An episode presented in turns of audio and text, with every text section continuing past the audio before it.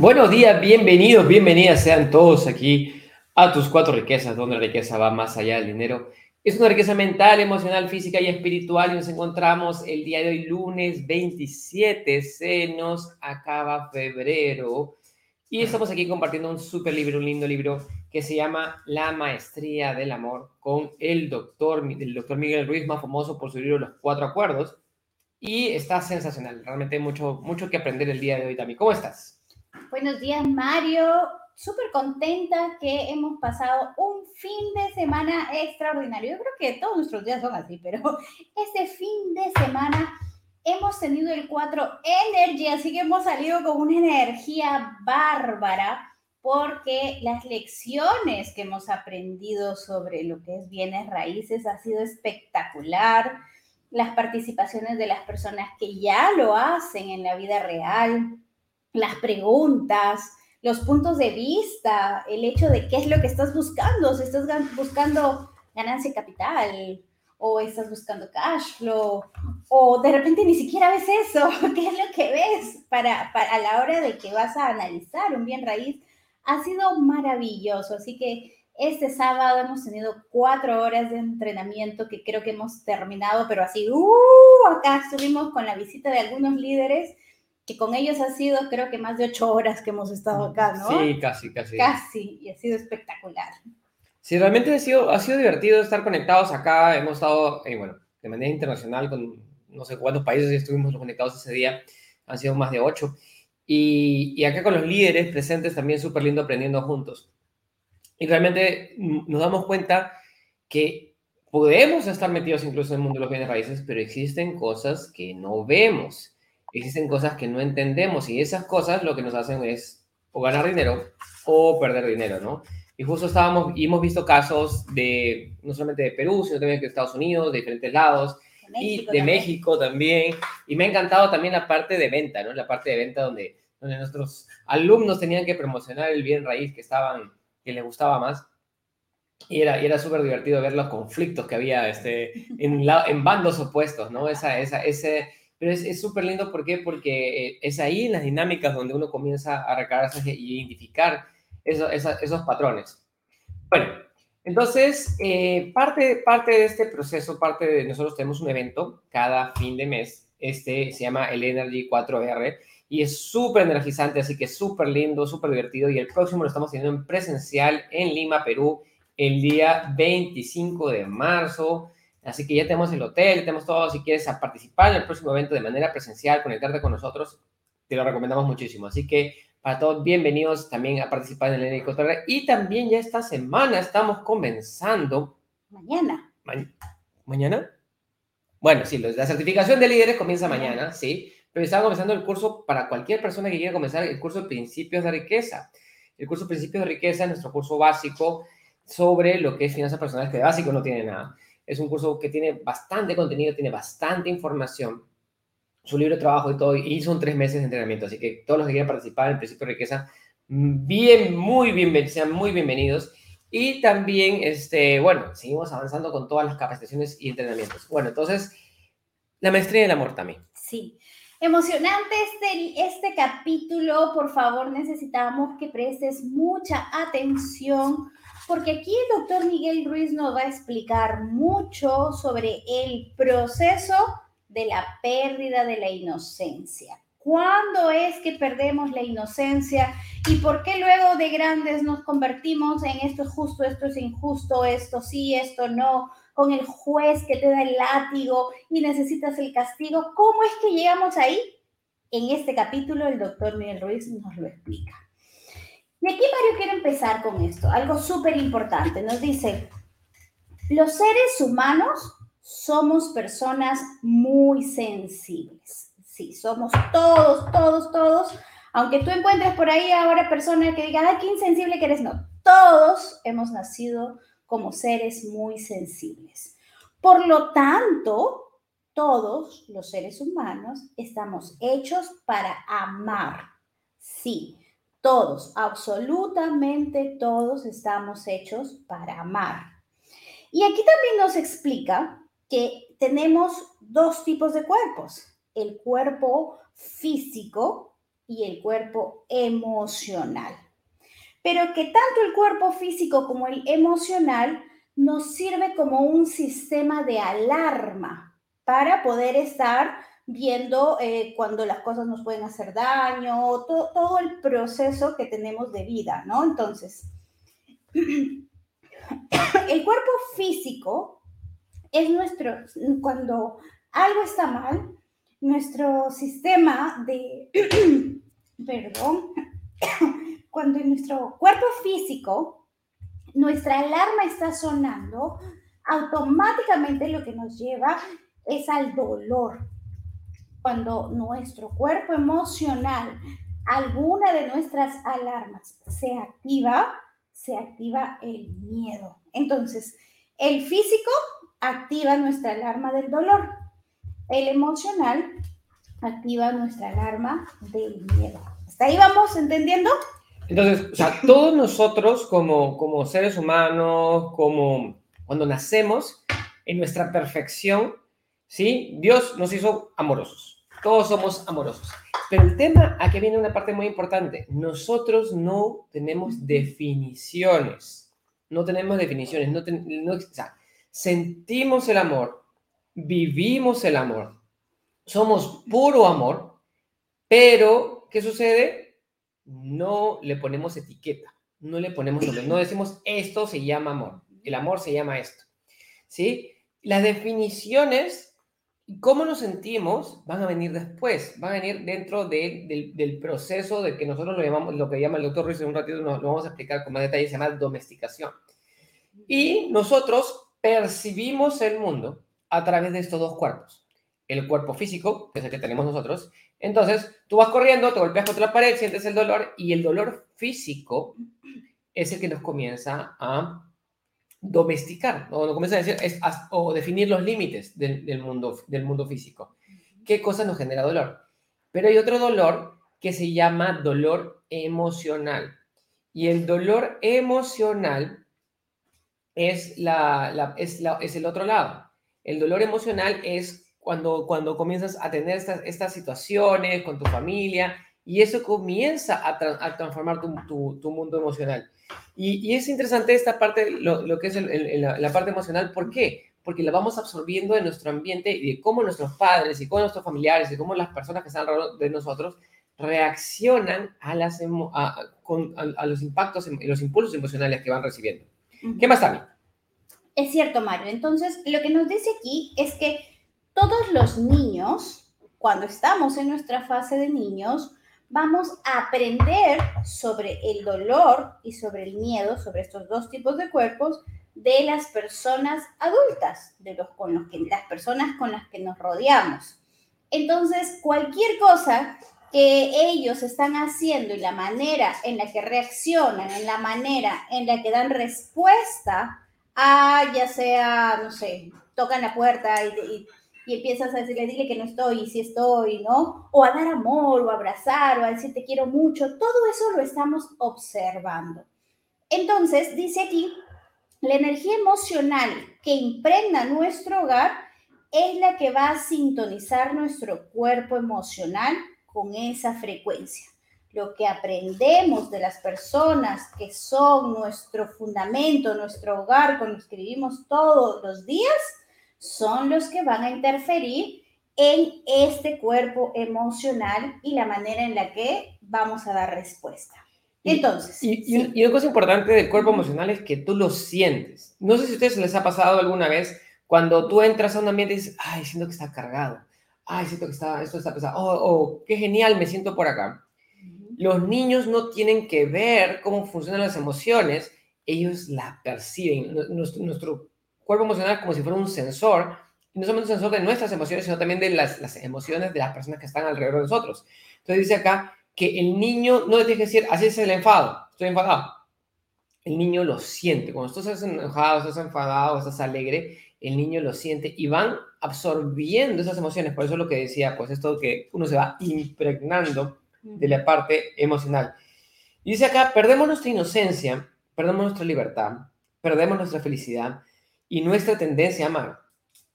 ¿Por qué? Porque nos metemos en el juego de los adultos. ¿sí? Porque cuando comenzamos a tener esta interacción con los adultos, nuestro cuerpo emocional comienza a copiarse de cómo los adultos manejan sus emociones. Nos vemos forzados a cambiar y empezar a, recibir, a, percibir otro mundo, otra realidad diferente, la realidad de la injusticia, la, la realidad del dolor emocional, la realidad del veneno emocional. Y acá nos dice el doctor Ruiz, bienvenidos al infierno. El infierno que los seres humanos crean y lo llama él el sueño del planeta. ¿Qué nos dice más, Tami? Entonces, vamos a percibir, o sea, cuando ya empezamos en este juego, Mario, que es el juego de los adultos, vamos a, eh, vamos a perder nuestra inocencia, nuestra libertad, nuestra felicidad y la tendencia natural y normal que tenemos para amar. Entonces, empezamos a percibir cosas como la injusticia, la realidad del dolor, y viene una palabrita muy importante que usa el doctor Miguel Ruiz. El veneno emocional. Empezamos a abrirle la puerta a este veneno emocional. ¿Qué significa? Que cuando éramos niños, nuestra felicidad por completo era jugar, correr, reír, lo que llamamos hacer las travesuras, expresarnos, pero expresar nuestro amor pleno.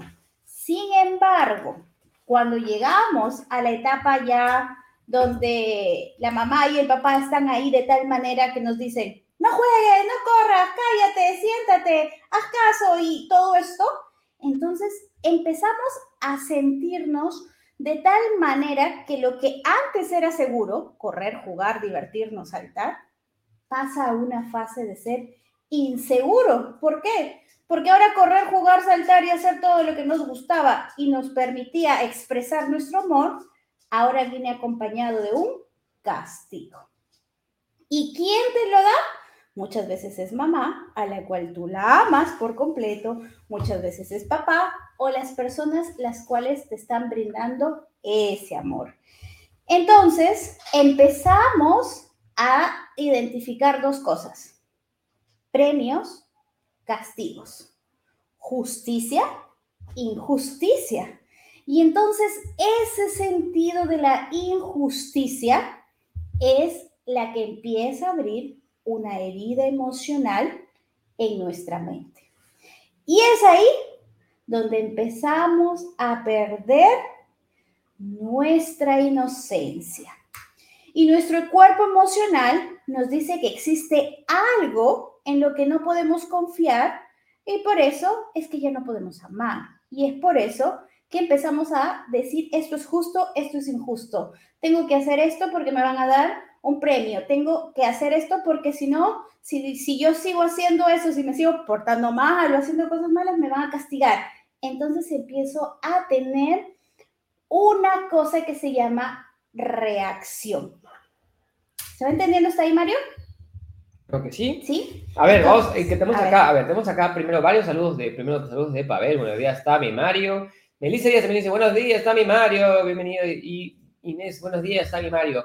Y acá agradecida y lista para seguir aprendiendo de, con esa maravillosa comunidad de tus cuatro riquezas. Entonces, hasta aquí vamos hasta vamos, vamos, vamos, vamos, nuevamente a hacer como que un, un recuento de esta parte que es crítica.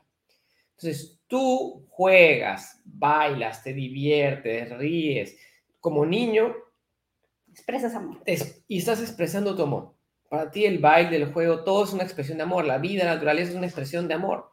Pero ¿qué sucede?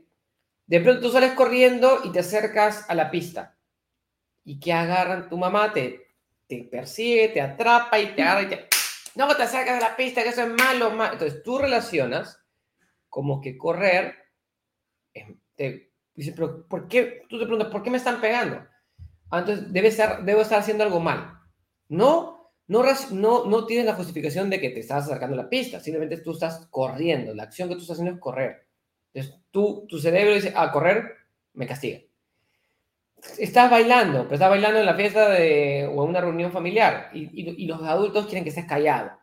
¿Y qué hacen? Te castigan. Entonces tú comienzas a, a, a, tu cerebro comienza a vincular, ah, no me dejan bailar, bailar es malo. Entonces, y, por ejemplo, y de pronto tú haces, tú estabas jugando con tus juguetes y por ahí tu papá vino enojado y de pronto tiene su, él tiene su guitarra, tiene sus cosas y tú como me hacen acá a veces, y, pues, se ponen hasta los perritos se ponen a jugar con mis cosas, y yo digo, ¿por qué? Entonces, eh, viene el papá enojado y agarra y te golpea y te castiga. Y tú dices, ¿pero por qué me castigaste? Si yo me estoy jugando.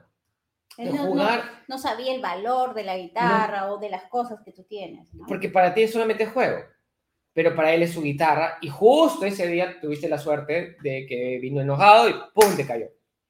Entonces, ¿qué sucede? Todo esto nos condiciona. Entramos al mundo del premio y el castigo. El premio y el castigo. Y al final el dinero que es es premio y castigo. Te contrato, te pago un, sueldo, te premio, te castigo, te quito el dinero, te quito el bono, te quito tal cosa. ¿Sí? Entonces, Mario, aquí, luego de esto, sí. viene algo muy importante, que es aprendemos a reaccionar. ¿Y cómo reaccionamos? Recuerda que ya habíamos visto que esto de ser justo o injusto empieza a generar una herida emocional y que también habíamos visto que ya se incluía el veneno emocional. Entonces, tú ya empiezas a tener esta herida emocional y la reacción no es más que un producto del veneno emocional. ¿Cómo podemos reaccionar? Con miedo, con enfado, con timidez, con llanto. ¿Y esto de quién lo aprendemos? De papá, de mamá, de nuestros hermanos, de la sociedad, de nuestros amigos.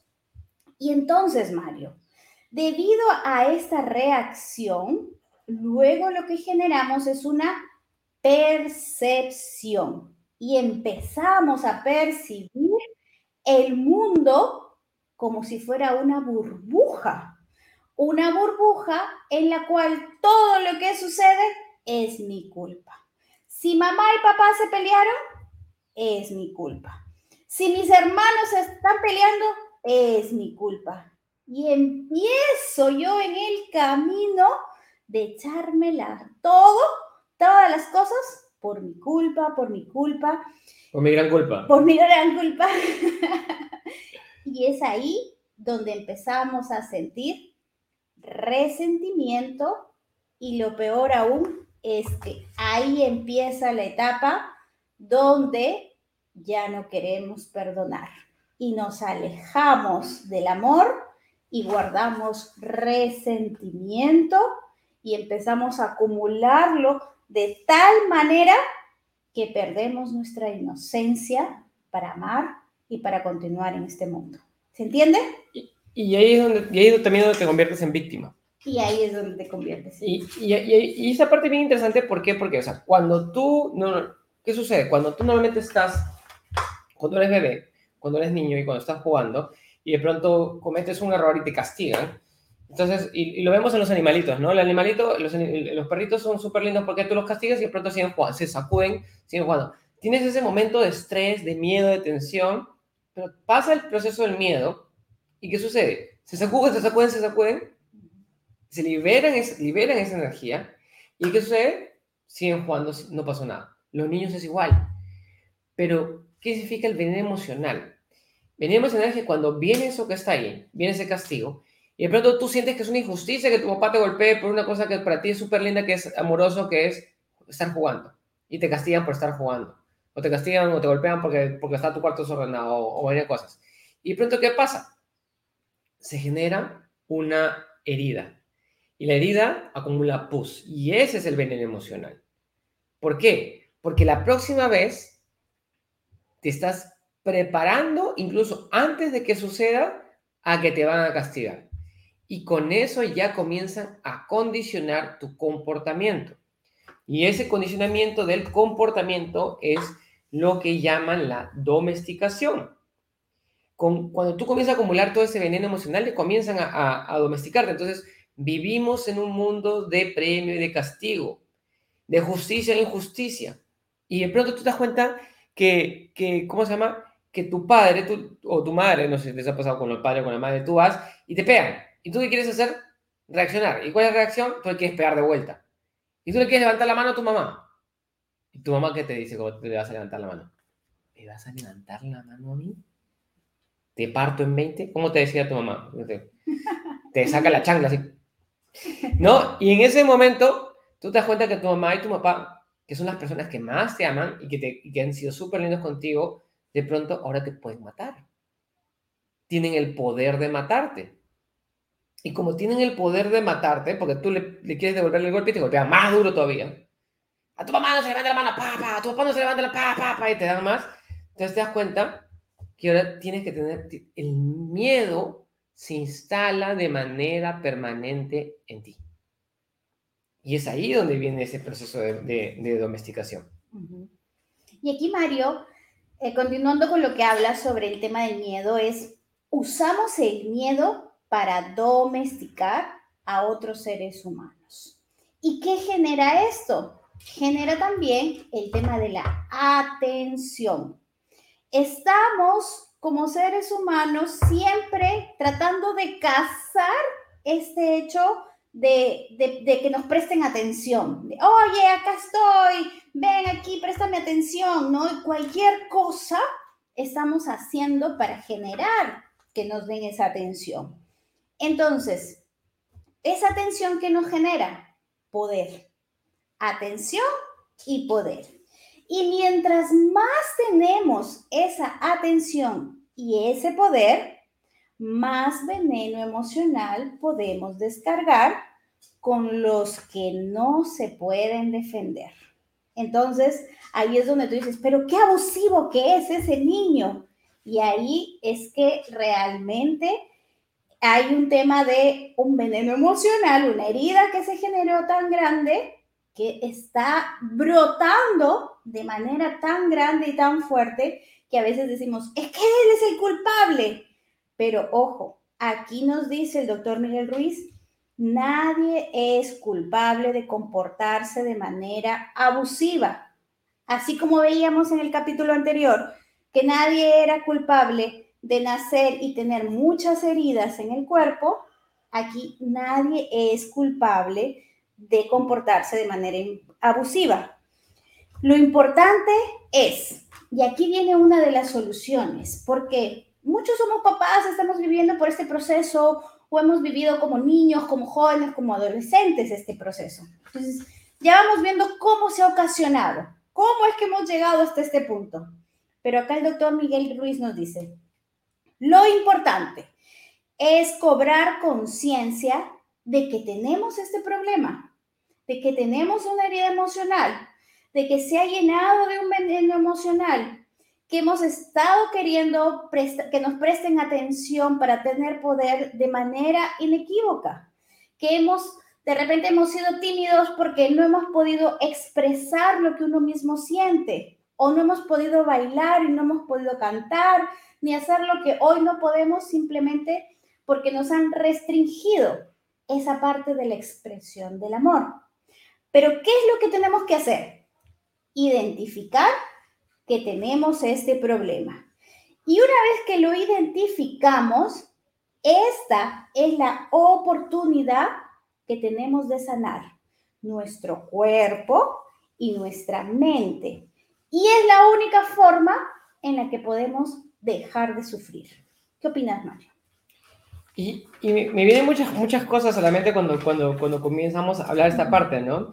Y, es que este veneno emocional lo tenemos todos, como decíamos en, en, la, sesión anterior, que las personas comienzan a generar todas estas, estas pústulas, estos granitos llenos de pus horrible, que es parte del veneno emocional. Y, y, viene por parte del resentimiento y del recuerdo. Y acá habla un caso súper gracioso de, de, de, una, de una esposa que sufrió una injusticia y siente, o, siente o percibió, porque son percepciones también, que el esposo fue injusto con ella. Y ella está todo el día pensando a qué hora viene el esposo para botarle todo lo que tiene dentro. Entonces va acumulando así como si fuera un recipiente y va echándole más, más, este, más veneno, y va acumulando el veneno como si fuera un volcán ahí, y de pronto viene el esposo. Y el esposo ni enterado que había, que, que había pasado algo. Y de pronto que viene y ella agarra y le vomita todo le vomita así, y el esposo la comienza a recibir y después comienza también a qué cosa. El veneno emocional de ella se lo pasa a él. Pero ¿qué pasa? El veneno emocional de ella se mezcla con el de él, se agrega con él y él revienta. ¿Y qué hace? Y le tira el veneno otra vez de vuelta. y de pronto regresa. Entonces, ¿por qué? Porque es esa demanda de atención, es esa demanda de, de, querer llamar. Y esa ida y vuelta de tirarse veneno. Y es, y es ¿por qué? Porque ese es, ese es el infierno. Es el infierno que nos han creado porque no sabemos cómo qué hacer con nuestras, con nuestras heridas emocionales. Y lo único que hacemos es apretamos y apretamos y apretamos y apretamos nuestras, nuestras heridas emocionales mutuamente por el deseo de llamar la atención, obtener poder y descargar nuestro veneno hacia otras personas. En vez de sanarnos, buscamos descargar nuestro veneno hacia otros herir a otros. Y ese es el deseo y la búsqueda y la razón por la cual también esta sociedad está tan enferma. Y, este, y eso me recordaba mucho también otro libro súper lindo que se llama La Novena Revelación, que hablan, pues, ¿no? Que es, que es, yo te tiro mi veneno, ¿por qué? Porque quiero robarte tu energía. Lo que llama aquí atención. La víctima y el victimario. ¿Qué más también? ¿Qué pasa si aquí la solución que nos da el doctor Miguel Ruiz, que es aceptar que tenemos un problema y esto nos abre la oportunidad de querer cambiar y mejorar? ¿Qué pasa si no lo hacemos? Es la pregunta. Y la respuesta es que la consecuencia de no aceptar que tenemos un problema y que queremos trabajarlo y que queremos mejorarlo y que queremos sanar esa herida, sacar ese veneno y curar esto, entonces, ¿cuál es la consecuencia? seguir sufriendo y eternamente. ¿Por qué? Porque viene otro protagonista en nuestra vida, que es el juez. Nuestra mente siempre está como un juez que nos está juzgando lo que hacemos, lo que sentimos, lo que no sentimos y todo hacia nosotros mismos y hacia otras personas. Y este juez trabaja tan bien que lo hace incesablemente, no para nunca. Y esto, y yo creo que ya queda para mañana, va a tener relación con nuestras creencias y nuestro sentido de justicia y de injusticia. Y entonces, vamos a necesitar o tenemos la necesidad de ser castigados y, como dijiste antes, de sentirnos víctimas. Qué importante. Y, este juez, y lo mira, acá el, doctor Miguel Ruiz, y lo hemos visto de diferentes formas, lo denomina como un parásito. Lo mira como un parásito. Y no sé si entienden que es un parásito o, pensamos que es un bichito, una cosa así, ¿no? Pero ese juez es, se vuelve una parte de nosotros. Como si fuera una sanguijuela que estuviera pegada con nosotros, una sanguijuela invisible que está pegada con nosotros todo el tiempo y que nos está mandando ideas al cerebro. ¿Por qué? Porque dice, ah, esto es bueno, esto es malo, eso funciona, eso no funciona, esto quiero, esto no quiero. O sea, el, el, el, parásito, el juez, está ahí. Pero el objetivo de este parásito no es que tú tomes las decisiones correctas. El objetivo de este parásito es sobrevivir y quitarte tu energía. Y se alimenta del miedo. Y se alimenta de tu miedo, se alimenta de tu energía, se, se alimenta de tu infelicidad. O sea, este parásito que a, los, a, la, cierta cantidad de años ya se te pega y, vive contigo todo el tiempo, se encarga de darte tus castigos y tus premios, sobre todo tus castigos, porque él se alimenta de tu infelicidad y obtiene tu, ¿cómo se llama? Y, y, te hace, ¿qué cosa? Irte a pelear con el resto de personas. Eh, eres un injusto, eres así, eres así. ¿Sí? Y, y, me parece bien interesante cómo, cómo se crea todo esto que saca, toda esta domesticación del ser humano. Nosotros estábamos trabajando con los niños el otro día y hay unas emociones, existen dos emociones fundamentales en el mundo de los negocios y, las inversiones, que es el miedo y la avaricia. Y estamos trabajando con los niños de los 9, de 8 o 9 años, estamos hablando de las emociones, y ¿saben qué pasó? Ninguno sabía qué era avaricia. La avaricia no estaba dentro de su esquema mental porque nuevamente los niños sienten las emociones, pero no le ponen etiquetas. Nosotros como adultos ya tenemos todo, todo etiquetado a veces tenemos las etiquetas intercambiadas. Tenemos el, dolor, el duelo y la cólera, o la tristeza y la cólera, o, cómo se llama, la ansiedad, el cansancio, los hemos combinado en, etiquetas de emociones. Entonces tenemos que identificar cuál es la etiqueta correcta para cada una de las cosas. Un saludo también especial acá nos manda Vicent desde Boston y Dorita desde México. Excelente semana. Mi Mario, gracias a la comunidad 4 y Así que realmente tenemos que entender cuál es este proceso por el cual nosotros hemos sido domesticados y comenzar a tomar conciencia para cambiar nuestra programación. ¿Algo más también?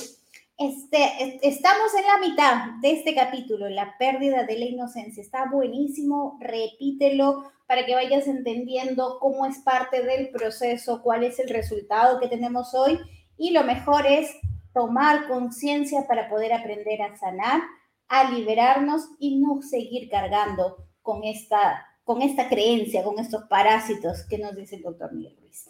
Y ya mañana iniciamos certificación de líderes y esta semana ya terminamos nuestro taller de riqueza para jóvenes, así que estamos recargadísimos de energía y con muchas actividades también. Gracias a todos, bendiciones y nos vemos hasta mañana. Chao, chao.